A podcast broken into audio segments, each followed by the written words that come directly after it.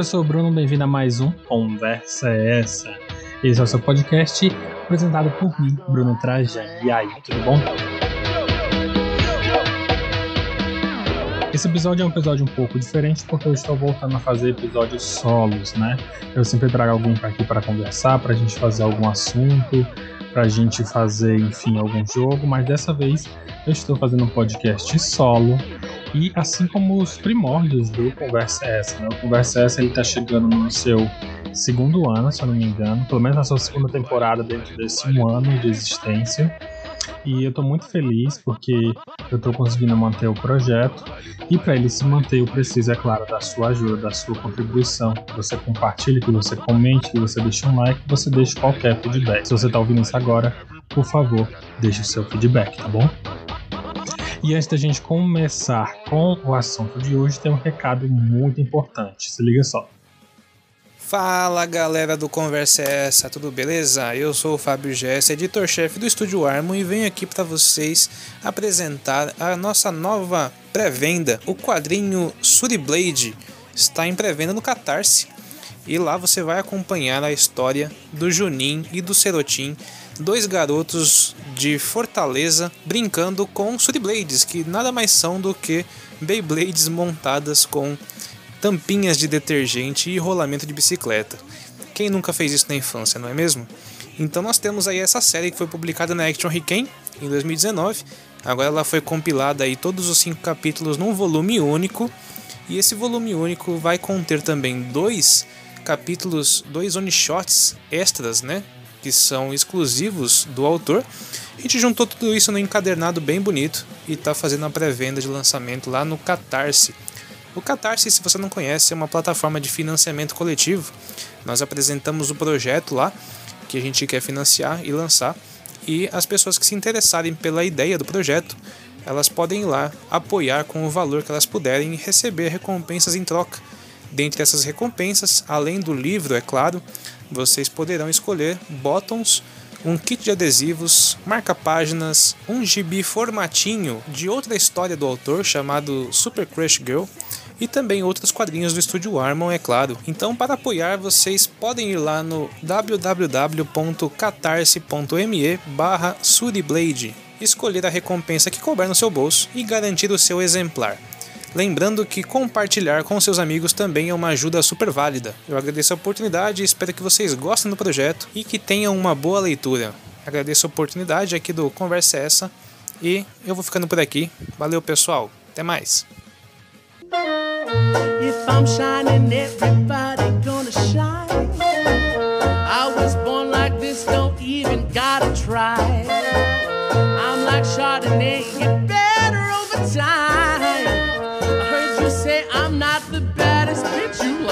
E hoje o papo é sobre tag literária. Não é bem um papo, na verdade eu vou pegar para responder uma tag que eu salvei há muito, muito tempo atrás. Se eu não me engano, é uma postagem de 2017, vejam só. E eu salvei na época, eu fiquei muito animado, mas eu nunca levei para frente, porque na época eu tava tentando ajeitar o canal no YouTube e acabou que o canal não rolou, mas agora com o podcast eu tô conseguindo produzir. E aí veio a oportunidade de por que não fazer essa tag, porque eu achei uma tag bem divertida, ela é curtinha e com certeza não vai, enfim, incomodar você. O nome da tag é Dias da Semana em Livros. Eu peguei essa tag de uma postagem do Airechu, lá do Multiverso X. Sigam lá no Instagram, underline Airechu. Ele sempre fala sobre livros, etc. E lá no Multiverso também ele indica alguns livros. E essa tag é muito interessante, então peguei de lá, tá bom? O nome, mais uma vez, o nome da tag é Dias da Semana em Livros e vambora para a tag. No caso, a tag funciona assim: vai ter todos os dias da semana associados a uma pergunta ou alguma característica que você tem que suprir com os livros que você já leu, certo? Então, para começar, no domingo, um livro que não, que não quer ou não quis que terminasse. Eu pensei um pouco, e é claro que alguns livros, quando eu estou muito animado na leitura, é, a gente dificilmente quer que o livro acabe, a gente fica economizando as páginas, né? Mas pensando assim bem friamente, acho que um livro que eu fiquei muito feliz porque ele existia e que eu estava muito animado e que eu realmente não queria que acabasse porque não tinha mais era Enigmas de Londres, do Ben Aronovich. Eu já falei desse livro até lá no meu antigo blog, e a questão é que Enigmas de Londres, quando ele veio aqui para o Brasil, só veio a, o livro 1 e o livro 2, e essa é uma saga que foi lançada no, em Londres, na Inglaterra, pelo Ben Aronovich, que ele já escreveu para Doctor Who, e no caso não veio para o Brasil. E quando veio aqui, né, esses dois primeiros livros, foi pela Leia. Eu não sei qual a situação atual da Leia, mas eu sei que ela não está mais publicando esses livros. Eu acho que também não rendeu, não teve, enfim, uma boa, uma boa aceitação, ou na época não foi muito bem vendido. Tanto que esse livro ninguém nem ouve falar. E só tem essas duas, as duas, os dois primeiros volumes, né, da, da saga Enigmas de Londres. E ela é muito boa, porque ela é uma espécie de é, romance policial, mas misturada com fantasia urbana. E ela é bem, digamos, calma, por assim dizer, mas ela vai apresentando os personagens e a mitologia e toda uma mítica bem interessante. O protagonista é um protagonista negro, que já é algo diferenciado. Tanto que tem um momento do segundo livro, que eu acabei lendo o segundo livro primeiro, que ele fala bastante sobre essa área de Londres que tem mais a comunidade negra, a comunidade de músicos, e ele acaba se associando a entidades mitológicas da cultura inglesa. Então, por exemplo, existe o espírito do rio Tamisa, e é muito interessante toda essa mitologia que é criada e que infelizmente não tem mais no Brasil, né? Eu acho que depois talvez eu pesquise para ler em inglês. Eu acho que eu ainda não li nenhum livro em inglês, eu já li muitos contos, pequenas é, graphic novels e HQs, mas eu nunca li um livro mesmo. Talvez eu pegue para ler em inglês. Ou então esperar que talvez em algum momento venha para o Brasil em português, né? Mas Enigma de Londres é um que eu fiquei torcendo para que não acabasse, porque é bem divertido, é bem gostoso de ler. Segunda-feira, um livro que teve preguiça de começar. E olha, eu ainda tenho, né? Que é O Hobbit do Tolkien, né? Eu ganhei uma edição muito bacana, uma edição meio clássica, da capa dura, meio fofinha, e as páginas amarelas, super classiqueira, fiquei muito feliz, foi a Lua que me deu. É uma amiga minha, depois eu vou deixar o arroba dela aí também marcado. Eu espero que a Lua, inclusive, responda essa tag. E, cara, eu ganhei essa edição. Por mais que eu adore fantasia, eu tenho uma preguiça de começar a ler Tolkien. Eu não sei porque Talvez seja por tudo que eu já ouvi da escrita dele. Mas dizem que o Hobbit é muito divertido, que o Hobbit é uma aventurinha bem interessante, porque ele foi imaginado para ser um livro infantil. Então, tá aí. Talvez eu deva começar em algum momento, porque apesar de já ter assistido de eu conhecer bastante da mitologia, eu não li, né, verdadeiramente o livro. E é um livro que eu tenho muita preguiça de começar. Terça-feira, um livro que empurrou com a barriga o leu por obrigação. Olha, esse é até um pecado para muita gente, porque foi Os Filhos de Anansi, do Neil Gaiman. Eu li Deuses Americanos, não, não terminei, mas eu li Deuses Americanos, eu assisti a série, eu já dei uma olhada nos quadrinhos, e eu gostei muito da temática, eu gosto da, dessa, dessa ideia, dessa mitologia criada é, pelos humanos, digamos assim, e os deuses existem com base na adoração dedicadas a eles, enfim, toda a mitologia do Neil Gaiman para mim é sempre fascinante. Eu gosto de Sandman, eu gosto de Prelúdio, e são obras dele mesmo que eu gosto bastante. Mas Os Filhos de Anansi, para mim, tem um problema muito grande, que é a ideia dos protagonistas relutantes e que é muito o estereótipo da pessoa que se dá mal e que a outra pessoa que quer ser a, a esperta ou a que passa a perna e isso dura muito tempo dentro do livro, né? No caso, os filhos de Anansi são dois irmãos e os dois acabam sendo esse estereótipo. Um do rapaz que nega a todo momento a aventura na qual ele é exposto e ele é a pessoa que se dá, dá, se dá sempre mal. Tudo ele se dá muito mal. O emprego ele se dá mal, vida amorosa ele se dá mal, tudo ele se dá mal e ele é muito relutante em tudo. E já o outro é super é, aquela figura até mítica do brasileiro que se dá bem em tudo, que quer passar a perna em todo mundo. E é, eu digo brasileiro porque a gente está acostumado com esse estereótipo, né? Mas no caso se passa em Londres, né? É, e, gente, é muito irritante, é muito incômodo e dura muito. O livro até quase no final ainda esse estereótipo ainda permanece. Essa personalidade, tipo, não, não ocorre uma mudança, não ocorre uma alteração.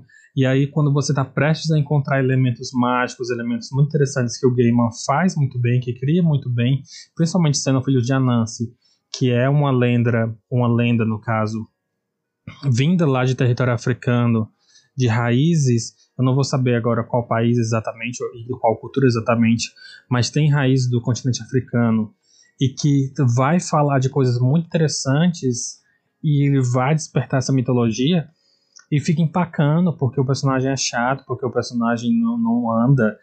E sério, não, não, pra mim eu, eu enrolei muito, eu terminei, mas por obrigação, porque eu fiquei muito chateado com essa leitura. E para quarta-feira, um livro que deixou pela metade. E tá aí, né? No caso, nem todos os livros a gente termina, e para mim teve dois que eu parei na metade por motivo. Eu vou citar os dois por quê? Porque foram motivos diferentes. O primeiro foi Filhos do Éden, do Eduardo, do Eduardo Spohr, que é um livro brasileiro. E na época eu lembro que eu parei porque eu estava um pouco cansado da mitologia angélica. Para mim, que no caso já estudei muito tempo a, cultura cristã, a mitologia cristã, a religião de maneira geral, é, querendo ou não, sou cristão, sou criado cristão de maneira geral, e a gente acaba absorvendo bastante disso, então fica um pouco maçante quando você vai ler sobre a mitologia angélica nesse ponto de vista, porque você fica pensando que você já viu isso de alguma maneira e você fica é, meio que encontrando referência e fica imaginando, ah, então ele fez isso dessa maneira, tal. Meio que não tem como você tirar o seu lado leitor crítico na hora que você está embarcando, porque, quer ou não, você já conhece bastante sobre aquilo. E, enfim, para mim a leitura de maneira geral ela começou a ficar um pouco cansativa por esse aspecto, mas é uma boa leitura. E eu também não estava gostando de algumas escolhas da narrativa, sabe? Eu não estava gostando de alguns clichês. E ele mesmo já falou que na época que ele escreveu, ele ainda estava muito no começo da escrita dele e ele com certeza mudaria algumas coisas, mas o livro é um fruto do período em que ele escreveu. E no caso, querendo ou não, os livros vão melhorando, com os livros dele, no caso, vão melhorando com o passar do tempo e ele não pode apagar o passado, né? Então, no caso, para mim estava um pouco maçante, eu acabei parando para deixar para voltar em outra época. Talvez agora eu até terminasse super de boa, porque já está com bastante tempo que eu não leio nada do tipo. O outro livro que eu parei, só que dessa vez por. Sabe quando você simplesmente para de ler?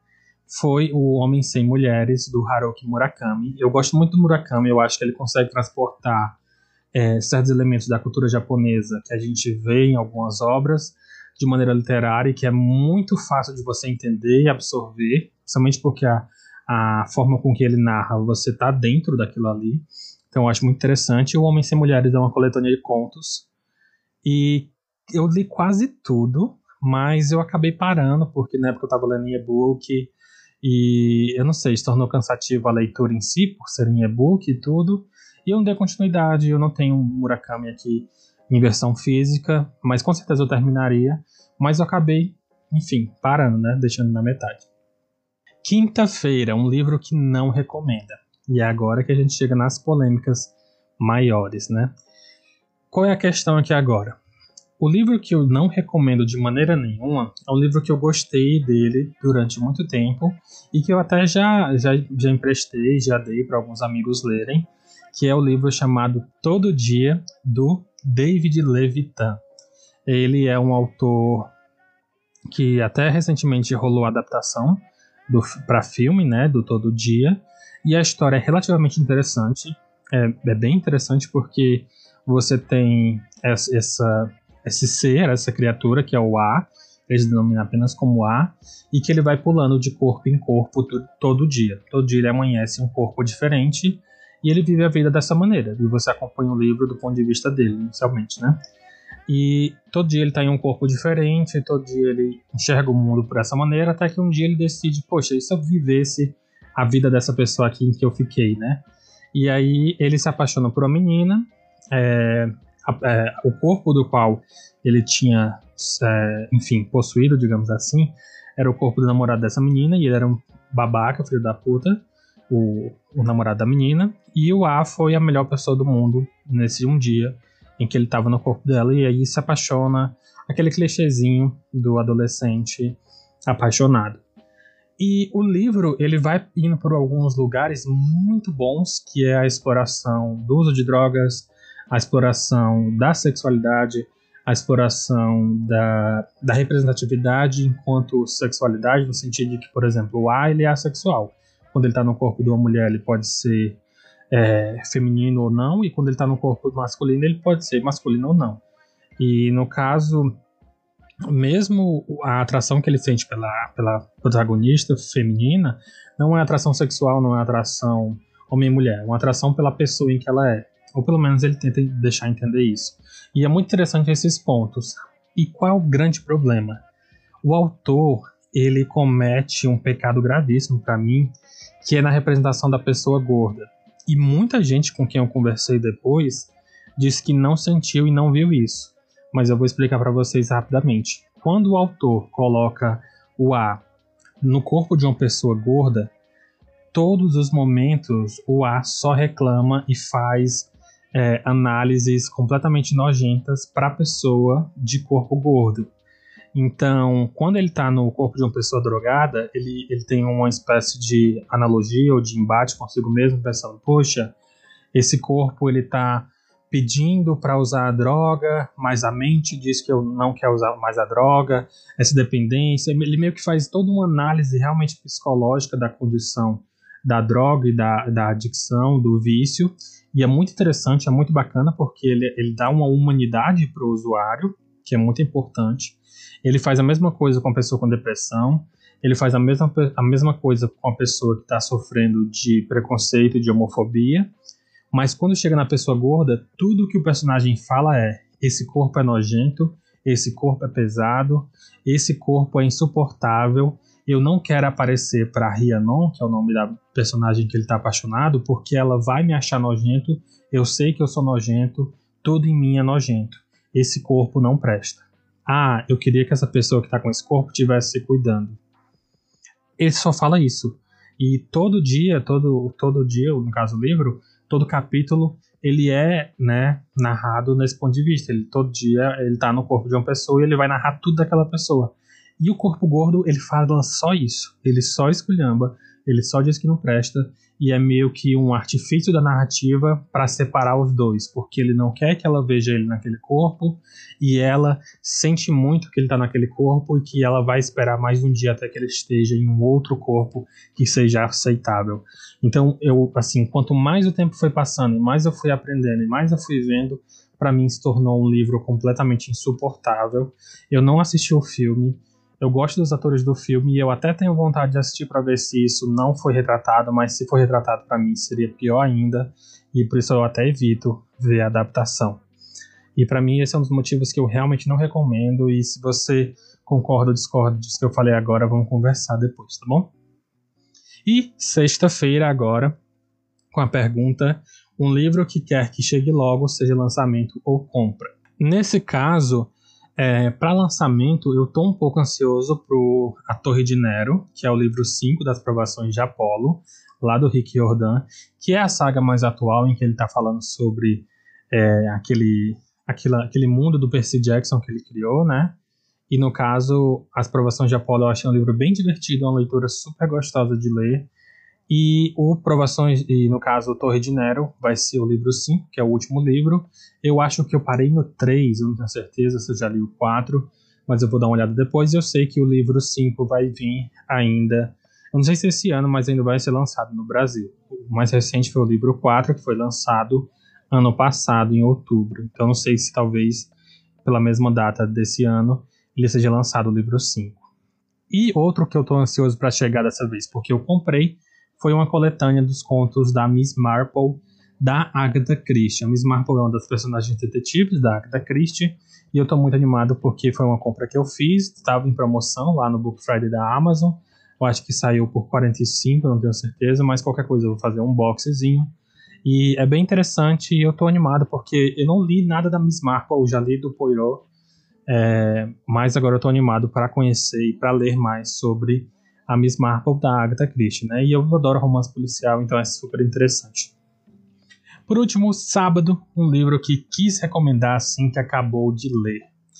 E para mim, eu fiquei pensando bastante, eu não tinha certeza, porque às vezes quando eu queria muitos quadrinhos, quando eu termino de ler, eu gostaria de que outras pessoas lessem. É, muito romance policial, também gostaria. Pensei em Enigma de Londres até falar, mas eu fiquei pensando Tipo, ah, mas mesmo que eu indique, a pessoa vai, talvez goste, não goste, não vai adiantar. Até que eu parei num que eu fiquei pensando, esse foi o livro que eu realmente indicaria para todo mundo e que quando eu terminei de ler eu fiquei, caramba, por que não tem mais gente falando desse livro? Que é o Desafio de Ferro, ou a saga Magistério da Cassandra Clare e Holy Black. Esse é um livro que eu sempre brinco, até recentemente eu postei no Twitter que para mim o Desafio de Ferro é o Harry Potter nas cavernas e que você deveria estar tá dando mais ibope para ele do que pro próprio Harry Potter e já deu o que tinha que dar.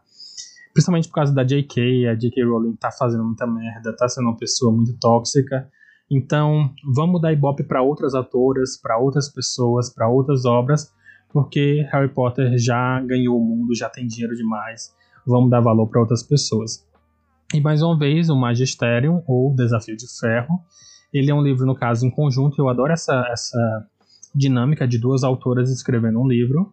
É, isso já aconteceu. Eu tenho alguns outros livros nessa dinâmica e eu sou muito fã dessa dinâmica de duas pessoas para uma história.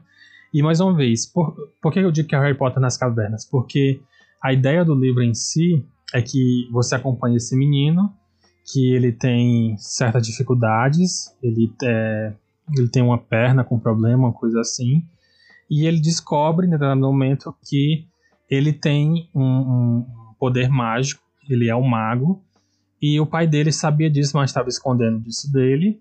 Aí o pai dele revela para ele que ele vai ter que passar por um teste e ele tem que falhar nesse teste para que ele não seja um mago de verdade, para que ele seja desconsiderado e possa viver no mundo humano normal.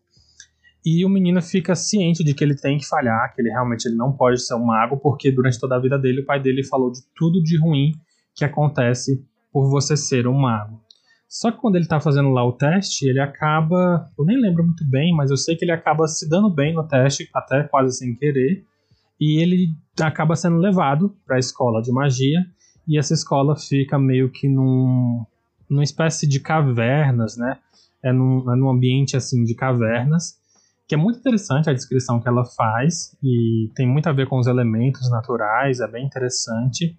E lá ele vai descobrir o que é esse mundo por que, que o pai dele odiava tanto a ideia dos magos, quais eram os pontos positivos e os pontos negativos, e tem várias reviravoltas, vários elementos, e ao mesmo tempo que tem aquela velha dinâmica do, da, da magia enquanto você é adolescente, enquanto você é novo, é, os preconceitos de classes, é, de classes principalmente no sentido social.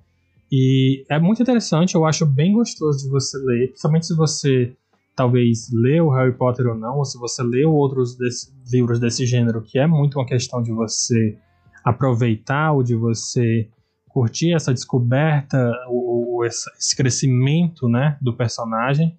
Então eu acho que vale muito a pena. Pelo menos é um livro que eu indicaria, principalmente porque ele é muito divertido de você ler nesse sentido, sabe? Vale a pena. E eu acho que tem praticamente todos os livros da saga publicados no Brasil, então vale a pena, né? E, enfim, essa foi a nossa tag. Eu acho que eu já respondi todas as perguntas, todos os dias da semana em livros.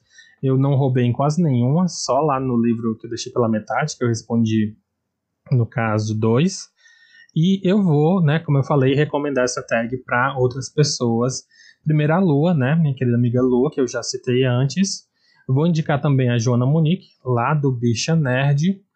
E se por acaso algum dos outros parceiros da Plutão, né, que, que são parceiros da Plutão Livros aí que eu conheci nas últimas semanas estiver ouvindo, também façam essa tag, por favor. Vou deixar todas as perguntas na descrição.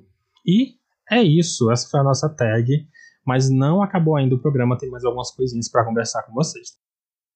Como eu falei para vocês agora, agora o Conversa Essa é parceiro da Plutão Livros, a Plutão que é uma editora, ela publica e-books, principalmente de ficção científica.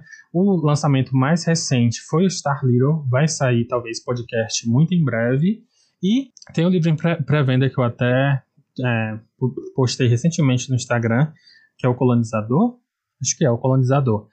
E, enfim, é um, se você tiver interesse na ficção científica, é muito interessante o trabalho que a, que a Plutão está fazendo.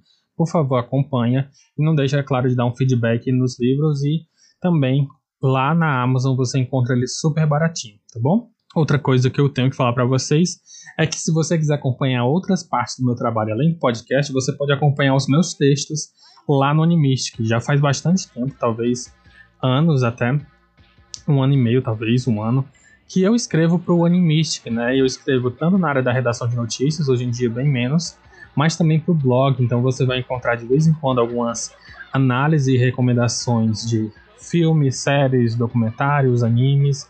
O mais recente foi o documentário Ela Luta Sumô, está disponível na Netflix, e eu fiz toda uma análise comentando alguns aspectos importantes sociais que o documentário fala e quais são essas, essas, essas analogias na vida real, né? Ou seja, de onde é que está vindo, quais são as, as questões. Assim como eu também faço isso com animes, né? Tem um texto muito interessante de Beastars, do anime Beastars, em que eu faço relações com a questão racial que a gente vive hoje em dia. Então, se você quiser, por favor, acompanhe esse meu outro lado, né? Esse meu trabalho aí com os textos lá no Animistic. E eu peço para que você, por favor, deixe um comentário nessa postagem lá no Instagram ou no Twitter, onde eu posto esse podcast, porque ajuda muito. Como eu falei, é muito importante para que você dê um feedback, para que você dê uma, uma ajuda, para que você dê. É, é, eu sei que é, é fica muito estranho eu pedir assim, mas qualquer feedback é importante, porque eu gostaria de saber se você está ouvindo isso, se tem alguém ouvindo isso. Então, se você está ouvindo isso, por favor, vai lá no arroba conversa essa no Instagram e digita alguma coisa na postagem. É, digita o que você achou, o que você não achou, se você está afim de responder essa tag literária ou até nos episódios anteriores, tá bom? Porque é muito importante. E se você quiser tratar de qualquer outro assunto, manda um e-mail. Meu e-mail é brunopetrajano.gmail.com Mais uma vez, brunopetrajano.gmail.com Você encontra todos os links na descrição do episódio. E a gente está em todas as plataformas: Spotify, Castbox, é, Apple Podcasts, Google Podcasts, é, Cast Public, eu não sei, são todas as plataformas, praticamente a gente está lá e eu espero que você tenha aproveitado esse programa. Mais uma vez, eu encontro você na semana que vem. Um abração e see you later, elevator.